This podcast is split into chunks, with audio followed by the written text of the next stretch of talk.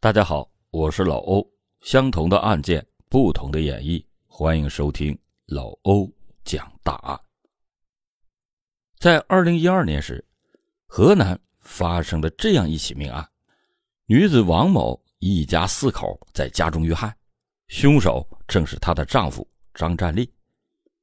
夫妻原本应该是天底下最亲密的人，张占利为何会对妻子一家下此狠手呢？难道生活中有什么不可调和的矛盾吗？所有的这一切，还得从两个人的婚姻说起。张占利是河南平顶山人，从小就生活在农村，家庭条件并不是很好，从小没有上过学，长相也不是太出众，十几岁就跟着父亲下煤矿干活了，几乎没有接触过同龄人，这就导致了。他变得很内向，不知道该怎么样跟女孩子相处，直到三十二岁还没有娶上媳妇。张家的父母看着这个儿子很发愁，同龄人的孩子都会打酱油了，张占利却成了村里出了名的老光棍他们走在大街上都抬不起头，总觉得邻居们在背后对他们指指点点。其实。前几年，村里的媒婆一直在给张占利介绍相亲对象，但是他们家的经济条件太差了，连一间像样的婚房都没有。最值钱的就是已经被时代淘汰的电视机，哪家姑娘愿意嫁过去呢？即便是这样，张家父母也没有放弃，还是想给儿子娶个媳妇。于是又找到媒婆牵线搭桥，这次媒婆就明说了：“你家经济条件摆在明面上了，而且孩子的条件也不是太好，现在想要娶黄花大闺女是不可能了。你们看二婚能不能接受？”张家的父母自然是不愿意接受二婚的儿媳妇，但是媒婆说的也没错。年轻的小姑娘根本就不想嫁给三十二岁的老儿子，现在就只能是把希望寄托在二婚女青年身上了。于是就让媒婆按照这个条件去找了。没过多久，媒婆就带来了好消息：隔壁村有一个刚离婚的女人王某，她身边带着一个三岁的女儿。不过这不是王某亲生的。而是在上一段婚姻中跟前夫一起领养的。之所以会领养这个孩子，因为王某自己没有生育能力，在领养这个孩子之后，婆家还是有点嫌弃她不能生孩子，所以就协议离婚了。张家父母听到王某不能生育以后，还是有点犹豫的，毕竟他们也想抱孙子。但是再看看儿子的条件，最终还是决定让两个人先见个面。虽然说王某不能生育，但是脸蛋长得还是非常不错的，身材也是凹凸有致，完全符合张占利的审美。这个年纪能娶一个漂亮媳妇儿还是挺不错的。王某看到张占利以后，却有点失望。张占利相貌平平，个子也不高。看起来老实巴交的，怪不得相那么多次亲也都没成。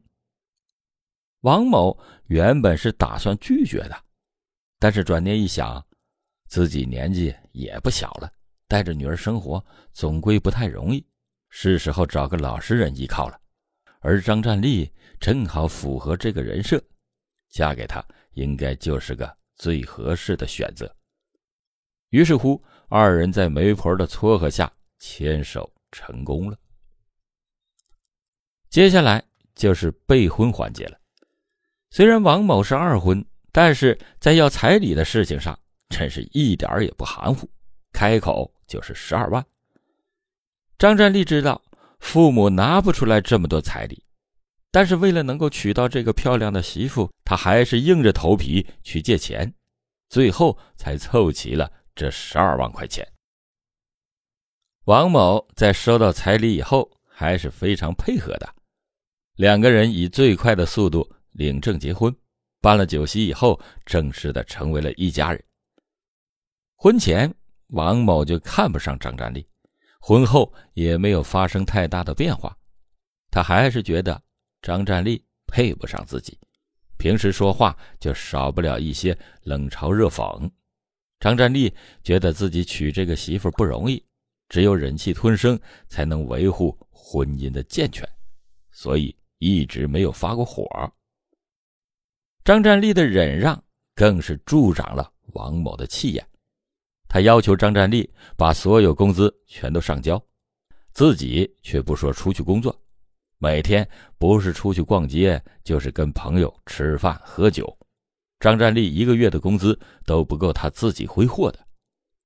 张家的父母对此感到非常的生气，他们家的经济条件原本就不是太好，为了娶媳妇还借了不少外债，现在挣了钱就想着还债。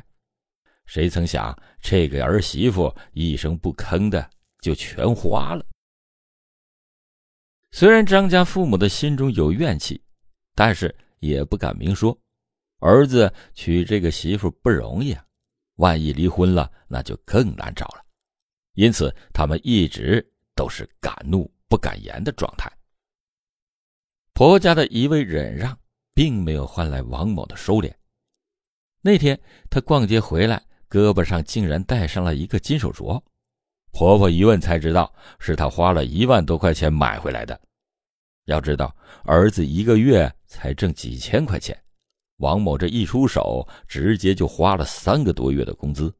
这次婆婆是实在是忍受不了了，直接开口骂了她几句。王某也不甘示弱，站在院子里就跟婆婆对骂。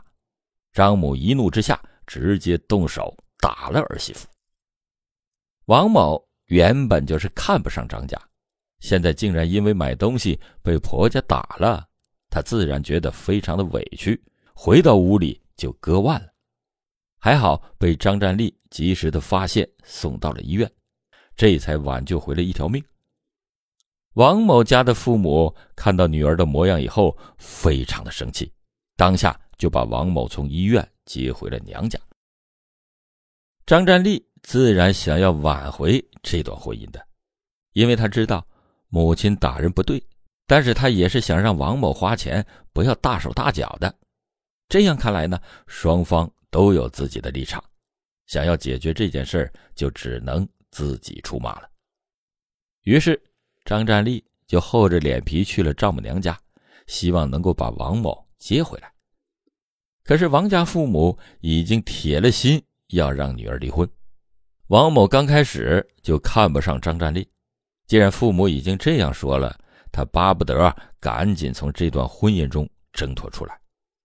张占丽刚跟王某结婚几个月，他也没有想到最后竟然是这样的下场。但是王家的态度坚决，自己也没有什么办法了，只能是接受这个现实。但同时，他也希望王家。能够把彩礼给还回来，因为这些都是借钱凑起来的。既然要离婚，就得把彩礼退回来，他也不至于落到人财两空的境地。不过，王家的父母并不是这样想的，女儿是他们明媒正娶接过去的，这彩礼也是他们自愿给的。虽然婚姻只维持了几个月，但女儿是真真切切的嫁过去了。那彩礼就是王某的，他们连一分钱都不会退给张家的。王家父母的说法令张占丽感到愤怒，他觉得王某就是来骗婚的，全家人都被他们给耍了。张占丽是越想越生气，心里就想给王家一个教训。于是，在二零一二年八月三号的晚上，提着一把斧头就去了王家。当他敲门之后，岳父前来开门，一看到张占丽就开口进行辱骂，说出来的话非常的难听。张占利平淡的看着岳父，紧接着就举起了手中的斧头，朝着岳父砍了过去，随后冲进了院中，把岳母和妻子全都给砍死了，就连那个三岁的女儿都没有放过。张占利发泄完心中的怒火以后。才知道自己犯了多大的罪，把凶器扔到了地上，就逃跑了，一直跑到了浙江杭州。成为逃犯的这段时间非常的难挨，张占利都不敢在大街上行走，睡觉也是偷偷摸摸的。直到他逃跑了一个多月后，杭州余杭警方在河边的草丛中找到了正在熟睡的张占利。当他从梦中惊醒以后，睁开眼就看到了一副手铐。此时的他并没有很震惊，反而有种如释重负的感觉。他终于不用再偷偷摸摸的在世上存活了，自己也该为这场灭门惨案负责了。当张占利被抓获的消息传回村庄以后，村民们一直不敢相信，看起来老实巴交的张占利竟然犯下了滔天大罪，竟然用斧头砍死了四个大活人，直到把王家灭门了。张占利被逮捕以后。也十分后悔，他说啊，他不应该被怒火冲昏头脑，当时去到岳父家只是为了吓吓他们，谁曾想最后竟然酿成了这样的惨剧。张占利平时非常疼爱王某带过来的女儿，一直把她视为亲生女儿，但是那天张占利已经丧失了理智，看到女儿后也没能停下手上的动作，这让他感到。十分的痛心，真希望时光能够倒流，但这根本就是不可能的。婚姻原本就是你情我愿的事，如果双方没有感情，硬拼凑在一起也是白搭。王某和张占利就是这样的情况，他们两个人没有感情基础，王某还一直看不上张占利，从一开始这就是错误的。当矛盾爆发时，彩礼就成了整个案件的导火索，最后只能剩下一个两败俱伤的结局。好了，感谢您今天收听老欧讲答案。大家对这起案件有什么看法呢？欢迎您在评论区留言讨论。